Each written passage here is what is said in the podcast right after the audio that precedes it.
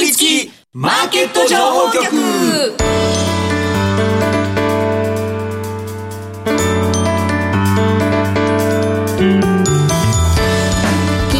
方はラジオにかぶりつき皆さん1週間お疲れ様でした。進行役の八木ひとみです。さあ今週もこのお二人とお話進めてまいります。ビーコミさんこと坂本慎太郎さん。そしてスパローズの大和和孝さんです。よろしくお願いします。お願いします、えー、2週間ぶりの大和和孝さんがうまくいきましたちょっとちょっと髪気味な読もうって言いましたよ。危なかったです。これ練習するの忘れてたので、ね、はい、いらないんですよ、ね、本当ですか？今日もコメント見て八木アナは配りそびれた大量のチョコレートに苦労してると思って。あ私 忘れてたっつって「お八木さんチョコ忘れてたな」っつったら YouTube つけるの忘れてましたってい う。チョコ食わなきゃないやんみたいな話でしたけどね。すっかり忘れてましたそのあたりも。全然いいっすよ。本当ですか？お返しだけしますから。もらってないけど楽しみ。私覚えとくんで忘れないように。3月14日。どういうカツアゲなんですか？確かに。そうですね。そうですね。先週ご迷惑をおかけしまして。はい。ありがとうございましたえー、復帰早々なんですが今週は月一恒例大和さんの注目銘柄コーナーがあるということで、はい、どんな銘柄が出てくるのか楽しみにしております、さてこの番組は YouTube でも同時配信しています。この後午後5時からは YouTube 限定で延長配信しますので動画でもぜひご覧ください。また番組ウェブサイトには今日の資料アップしてあります。ダウンロードして参考になさってください今日もかぶりついて聞いてしまうような株情報てんこ盛りでお送りしてまいります。かぶりつきマーケット情報局。この番組は岡三証券の提供でお送りします。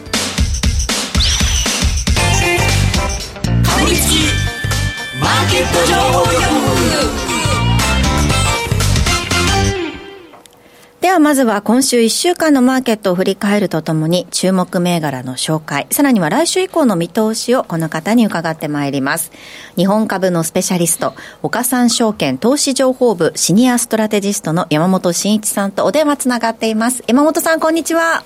はい、お疲れ様です。山本です。よろしくお願いいたします。よろしくお願いします。えー、今週ですが、1日祝日がありましたので、4日間の取引となりました、うん、日経平均株価、今週末の終値、27,453円48銭、週間では59円65銭、0.22%の下落だったということで、あの、指数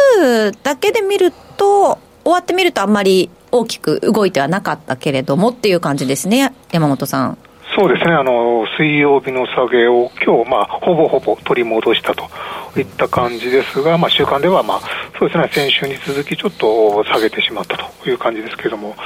えー、まあ、あの日経平均あの水曜日、そして今日と1%以上、まあ、今月初めて動いたという状況で、まあ、先月は結構あのしょっちゅう動いてたんですけれども、今月はあまりちょっとあの終わってみればあまり動いていないと、まあ、そういった状況でしたので、まあ、なかなかちょっとあの膠着感強かったんですけれども、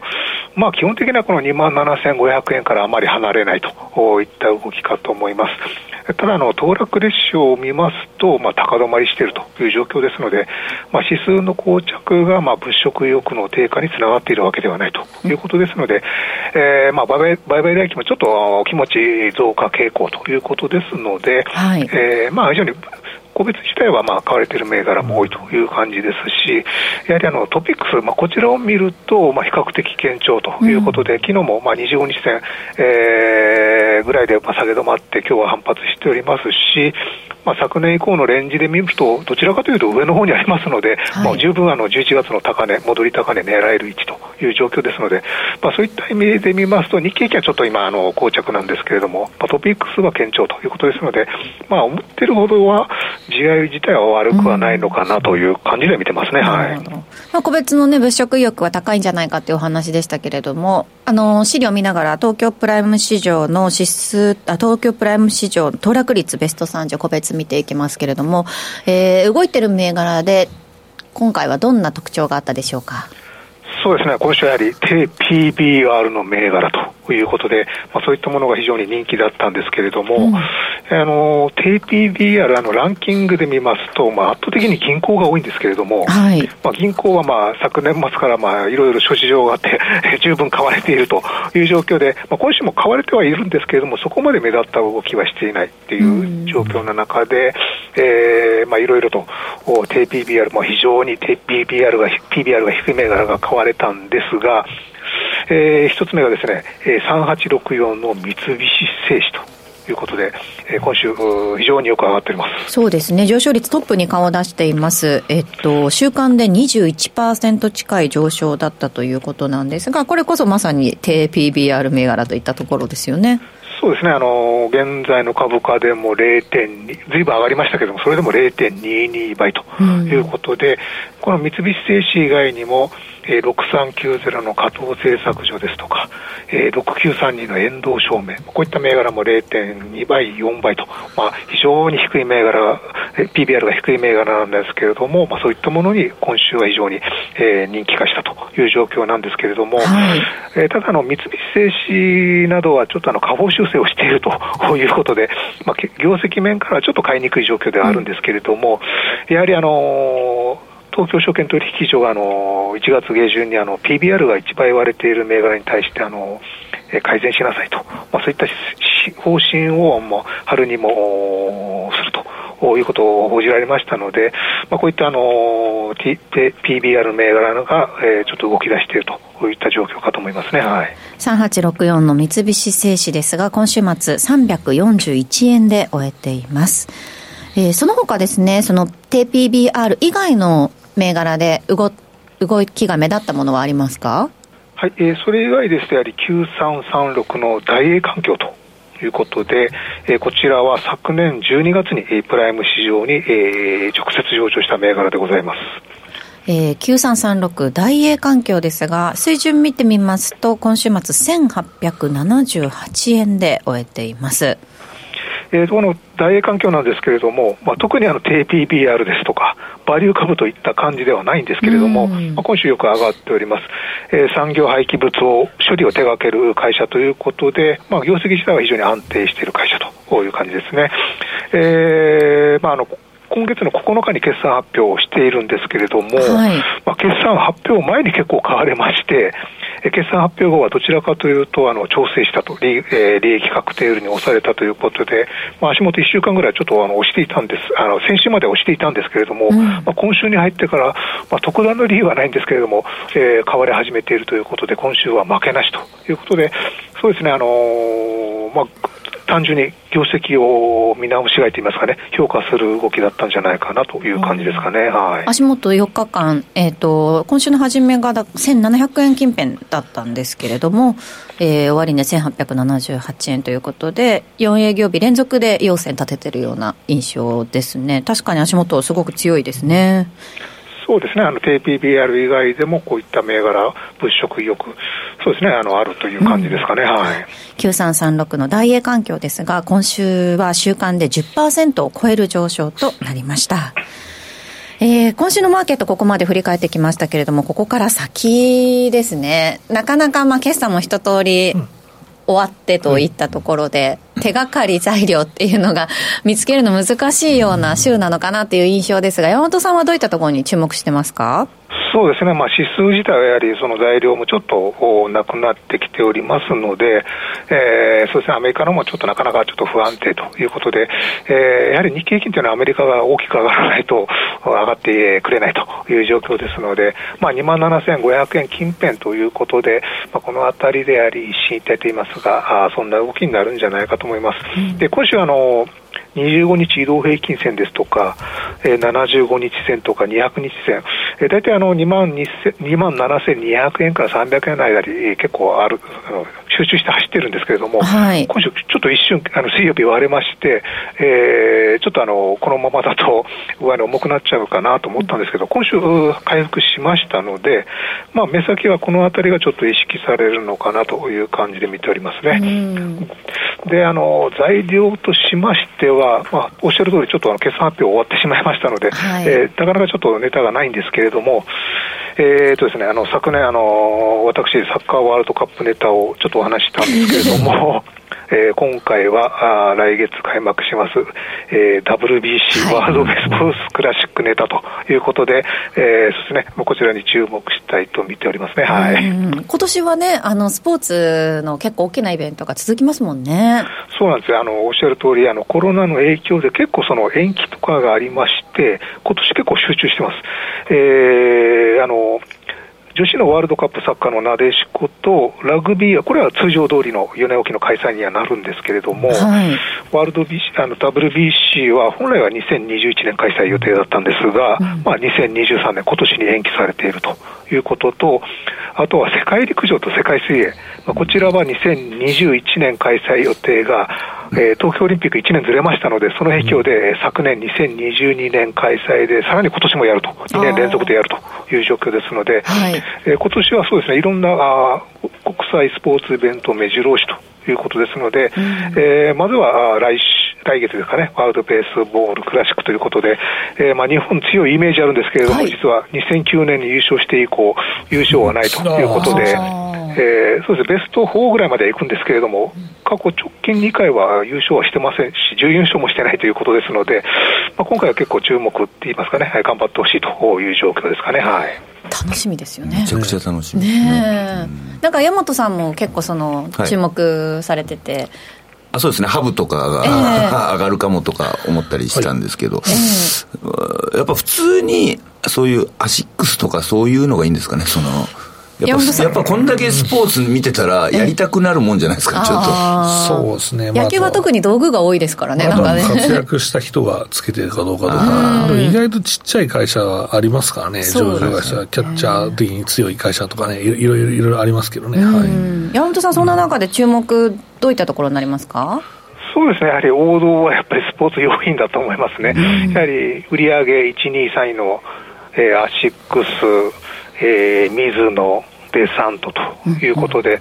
えー、みんな業績、あの決算期はちょっと違うんですけれども、あの今回の2月の決算発表、みんなあの良かったということですので、業績自体も良かったということで、えー、株価ちょっとあの年初動かなかったんですけども、最近ちょっとまた動き出しているということで、そうですね、アシックスなんかも、えー、けあの有名選手との契約とかありますし、うんえー、デサントはアンダーシャツそうですね、アンダーシャツのイメージありますね。アンダーシャツのイメージありますね。そういう、えー、イメージありますし、あとは水野はやっぱこちらも野球とか、まあいろんな、結構幅広くスポーツ手がけてますけども、水野なんかもイメージあると。うん、あとはそうですね、あの、えー、Z スタンダードになりますけど、Z とか、まあ、この辺りも野球のイメージがはい、ありますね。すごい先回されてますけど、でも強いね、最近ね。ですね。まあ、こういった銘柄が、どちらかというと、やはり、えーえー、物色されるのかなという感じで、まあ、先ほどハブというのもありましたけれども、はい、まあ、なかなかその野球ユニフォーム着て渋谷で盛り上がってるイメージはありませんので、そうですね。まあ、それなりにその盛り上がるとは思うんですけどね、なかなかそれを、えー、あの、若者があの野球のユニフォームを着て、うん、ハイタッチしてるかなと言ったら、ちょっとその辺も疑問ですので、えどちらかというと、居酒屋あたりで盛り上がるのかと思いますね。はい、そうですね。あれ、中継とかどうどうなるんですかね、なんかそのあたりも気になりますね。どこでしたっけ、うん、今回は中継、テレビ中継ありますね。はい、ああるんですね。あの野球は日本の予選グループと、うん、あと決勝ラウンドは中継ありますね、はい、なんかそのあたりもね、確かにその居酒屋さんとかで見れるようなバーがあれば、はい、きっとね、盛り上がりそうな気がしますけど、ただ、野球ってやっぱりそのいつ終わるか分かんないので、お酒進んじゃうんですよね、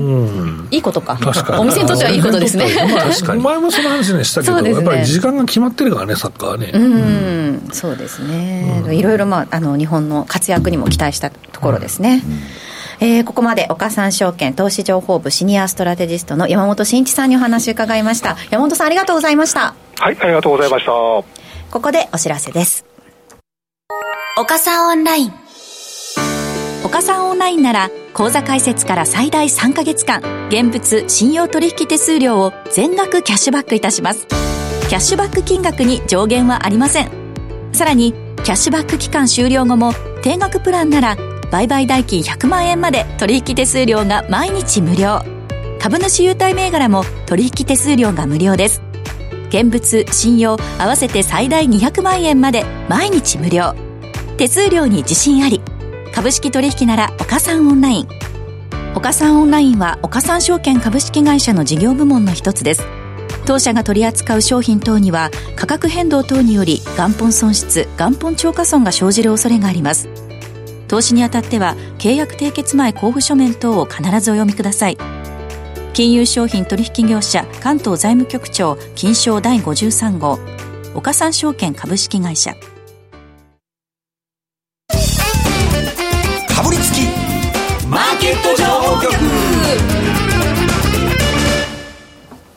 ではここからはこちらのコーナーです。山本さんお願いします、どん底から這い上がった。大和今月の入魂銘柄。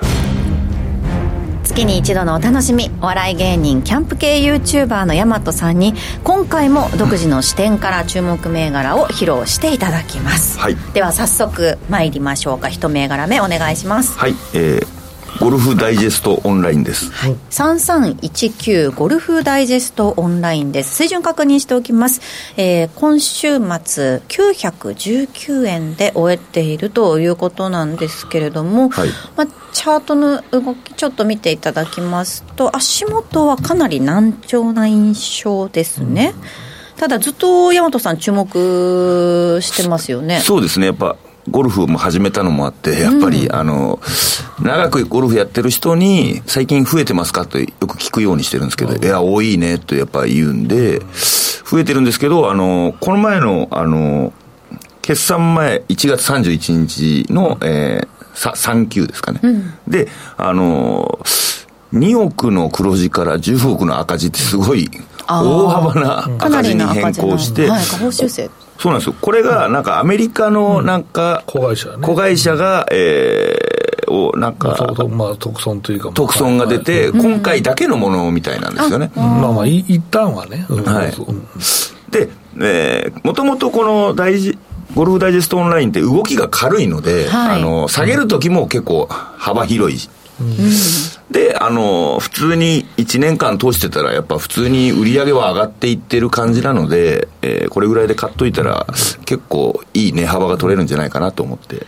あと2月に買うのもいいんじゃないかなと思って。2月に買う。やっぱ一番寒い時期で、ゴルフ回るのも一番値段が下がる時期なんで、やっぱ注目今されづらい時なので、今買っといて、この下がった時に買っとけば、あったかいくなったぐらいには、ちょっと上がるんじゃないかな、みたいな考えです。なるほど。まあそうですね、実際、まあこれはそうか、特損というか、まあ為替差損か、はい、まあ、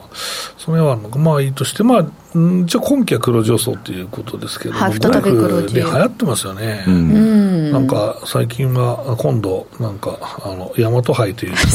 そうなんですゴルフの。ラジオ日経関係者で、大和杯っていう。業界代表する方々がですね、十数人集まる。集まる、あの、大々的に、あの、多分4組ぐらいでやる、やるっていう。そうですね。これはちょっと、業界をちょっと震撼させてるイベントがあるらしい、ね、私だって大和杯に向けて、はい、年明けから結構ゴルフ回ってます大和杯に照準をこう合わせて。で。なんか冗談でこうなんか担ぎ上げられてる感じがするんですけど。いやいやいやいやいやで大和さんが一声かけたらだって十何人僕の名前を使って誰かがこう巻き起こしたんですいやいや本当にね。まあでもまあそういうゴルフ熱もあってかなっていうそうそうそうはい、あそう、僕ツイッターに書いたんですけども、大和杯の大和って大和さんだったんで、そうなんですよ、はい、読み方は大和だって、あのね、業界業界のあれじゃないですけど、はい、そうそうそうですね、うん、確かに最近、うん、私もあのラウンドすると、はい、結構後ろが詰まって、まあ、よくないんですけどね、あの待ってる。前も後ろも、うん結構埋まってることが多いので。意外とそのその土日行くとスタートの間隔がめちゃくちゃ狭いよね今も。たくさん人が来てるから、前は8分とか普通だったけどねなんか8分。今もっと詰まってる。なんか若い人が増えてるとか、新しい層が始めてるみたいなのを聞きますね。そうですね。はい、ちなみについ先日まで私あの58度とか56度みたいなの、あれ全部 SB とか、はい、S2 とかだと思ってて。全然もう12度とか。そういう。S だと思ってて。そうそうそうなるほど。っていうような初心者も入ってきてそうそうそう。ソフトバンク買ってくださいみたいな。そうそうそうそう。そういう感じだったので、はい、えー、確かにあの新しく始めた方多いなというふうに思うんですけれども、はい、この注目理由からすると、はい、大和さん保有目安だったり期間だったりあと星はいくつになりますか、まあ、34か月ぐらいで、うん、えー、星が3.8 3.8あ次の決算が出るぐらいまでっていう考えですか？暖かくなるまでみたいな感じなんですけど決算ではなく7月とか、結構過去何年も2月ぐらいから上がってることも多かったので、うん、うん、なるほど。まあまあ、はい、今がそこだと思っているということですね。そうですね。多少下がってもっていう感じもあります。なるほど。はいそうですね、うん、えー、ゴルフダイジェストオンライン3319ですが今週末919円で終えています、はい、ではもう一銘柄参りましょうか。はいえー、アイシンです。7259のアイシンですね。こちらが今週末は3760円で終えています、えー、注目理由どういったとこでしょう？やっぱあの自動車が上がった後、部品が上がるみたいなので、えっ、ー、ともう今年はちょっとそういう売り上げが見えてるんじゃないかっていうことで、えー、その中でもトヨタ系で結構大手で、うん、えーなんですかね、部品の中でもちょっと強いど真ん中みたいな感じのを選んでみました。そっち行くか、まあまあ別に自動車ってさ、はい、今、山本さんの話もあったけど、TPBR 銘柄が上がってますねっていう話をましてて、はい、で、TPBR 銘柄ってめっちゃ自動車あるから、そっち配当高いのと全取りができるんじゃねっていう話を実はしていて、うん、逆にもったいない感じもするよね、でかいのいくっていうのは、まあでも、確率としてはやっぱり高いのかもしれないですけど、うん、うん、だから僕はなんか、本当に自動車部品行くんだったら、配当高い、えー、TPBR、はい、で EV でなくならなさそうなところ。は意外といけるんじゃないかなと思って、そうですね。EV 系ですよね、うん、これ愛心あ愛愛心なんですね、はい、愛心石器って昔、名前だったところですよね、そうそうそう。ですよね。え、うん、はえっとこれは自動変速機を手がけてらっしゃる。あそうそうそう。だからまああの実際変速機で今あれじゃん？そのなんていうのかなあの日本電産がやってるようなあの全部一緒にくっつけて納入しますみたいなやつがあれば、うん、意外とここっちもね、えー、攪拌すればまた天下取れるのかなと思うんですけどね。はい、うん。確かに、うん、でも皆さんやっぱ部品には注目してるみたいで、うん、買えば来なさいとか言って そっか自分が持ってるんでしょう、ね、価格転嫁がだから来期以降できるようになればっていうことなんだけど、まあでもどん底の今年のやつを買う方が僕はいいかなと思っていて、まあ、このラジオと一高じゃねえみたいな話をましてたりして、うん、意外とね、強い、まあ、低 PBR 相場になってるから、これ続けば底上げあるし、えー、もうあれでしょ、あの、先週？話した加藤製作とかもばっちり来て、うん、山本さんからもなんか来てますねっていう話してたじゃないですか。すねまあ、まあ、うん、意外といいとこ俺も行ってんだなと思ってるんだけど、うん、まあだから低 PBR も選べばおもろいかもなって思いますっていうんですよね。はい。えー、7259愛心ですが今週末3760円です今のお話聞いて大和さん星はいくつですか？またあと保有しておきたい期間っていうのはどれくらいになりますか？えー、まあ年末まで1とか、1年ぐらい持ってもいいのかなとまあ、挽回生産があればね、それなりに、多分まあ、数は出ると思うのあとは値段かな、はい、仕切り価格かな。うん、でも3.7ぐらいですかね。うん、なるほど。はい。結構やっぱりその、まあ、半導体もそうですし、そのまあ車系もそうですし、うんうん、その本体がガンガン、トヨタとかが回復した後に、やっぱ部品系っていうのは、そうそうだと思います、はい、だから、波状的に。だからトヨタも意外となんか、春闘もそんな派手に上げるぞみたいな感じじゃないし、うん、何度もこんなの給料上げれるんですかって、やっぱりその部品メーカーから言われるだろうし、うん、まあ、決算の出し方もそろそろ、そろっとそろっとやってるような感じを受けますからね。はい、うん、確かに。でもいろんな、ホンダ関連がいいのかとか、トヨタ関連がいいのかとか、そこもまた。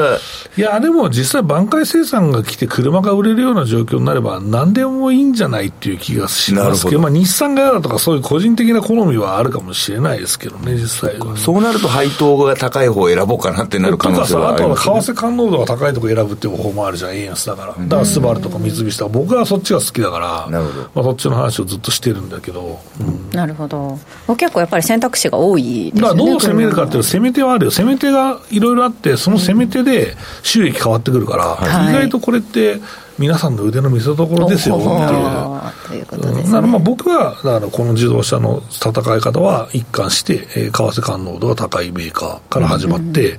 うん、で、えー、部品はさっき言ったみたいに低 PBR で、かつ高配当で、うん、えー、EV でなくならないっていうところが、うん、そこを散らしとけば、まあ勝てんじゃないって思う。だから2年もちゃ勝てると思ってる。なるほど。えー、この流れでですね、振り返りもいきたいんですが、はいはいあのー今回振り返るのが6723のルネサスエレクトロニクスですね。去年の8月19日に紹介しました。こちら、あの、自動車部品と半導体の業績アップを期待して、注目の理由としていたんですけれども、うん、保有目安半年、で、当時の終値、ね、1377円だったんですが、足元の終値、ね、1695円、高いところでは1800円まで上昇したということなんですね。これ狙いドンピシャ当たったっていうことになるんでしょうか？そうだね。一応まあここは良かったなって、半導体も一瞬下振れしましたけど、うん、まあ、ちゃんと戻ってきてますからね。うん、うん。6723のルネサスエレクトロニクスですが今週末1695円で終えています、うん、買っとけばよかったな、うん、え山本さん結構あれですね、はい、やっぱりその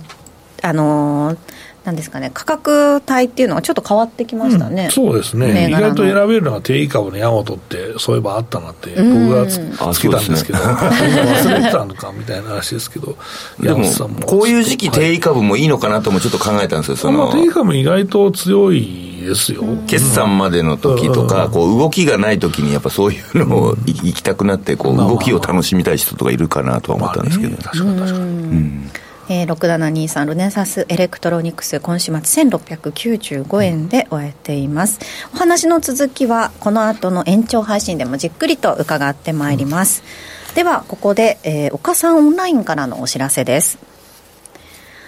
岡さんオンラインから特選銘柄情報の動画を来週27日の月曜日に公開する予定です。題して2023年2月期第3四半期決算まとめと3月期第3四半決算概況後半です。えー、坂本さん注目銘柄をじっくり解説する、はい、そうですね。また後半というかまあ決算を受けてこれ意外と売られすぎじゃないとか、うん、やっぱ強いよねみたいなものを、まあ、着目していきたいと思います。だからまあ、先週、今週の加藤政策みたいな、えー、まあ、1か月ぐらいで、まあ、これ1週間で結果出たけど、1か月ぐらいで出るっていうのを出せればいいなと思ってますけどね。ちょうどね、はい、なんか足元材料あんまりないところなので、じっくり見返すのはね、いいかもしれないです。悪かったやつも意外と見どころあるやつありますからね。えー、はい、だからさっき山本さんが言った、この普代でも来期は、今期か、今期は頑張りますみたいなのもありかなとは思いますからね。はい。うんこの動画なんですが、岡さんオンラインに講座をお持ちの方限定でご覧いただけます。詳しくは番組のブログ、そして YouTube のチャット欄、または岡さんオンラインのホームページをご確認ください。これから講座を開設しても動画をご覧いただけますので、ぜひこの機会に講座の開設をご検討ください。講座開設者限定動画というのは今後も随時公開していく予定ですので、ぜひご期待ください。なお、お申し込みの際は、岡さんオンラインのホームページに記載の内容をよくお読みください。以上、岡さんオンラインからお知らせでした。さて、ということで、あっという間にラジオタイムエンディングが近づいてまいりました。かぶりつきマーケット情報局。この番組は岡三証券の提供でお送りしました。実際に投資をされる際の判断はご自身でしてくださいますようお願いいたします。えー、コメント今日もたくさんいただいていますが、うん、山田さん気になるものありましたか？ルネサス買ってましたって。お僕が言ったからなのか 自ら動いたのか。そうですね。僕が言って買ったっていう話まだ聞いたことないんで。意外とファンいいんじゃねえの？そうかもしれない、うん、ありがとうございます。そうですね、はい、いろいろとコメント。まだこの後、はい、えー、限定配信の方でも、はい、YouTube からコメントお待ちしております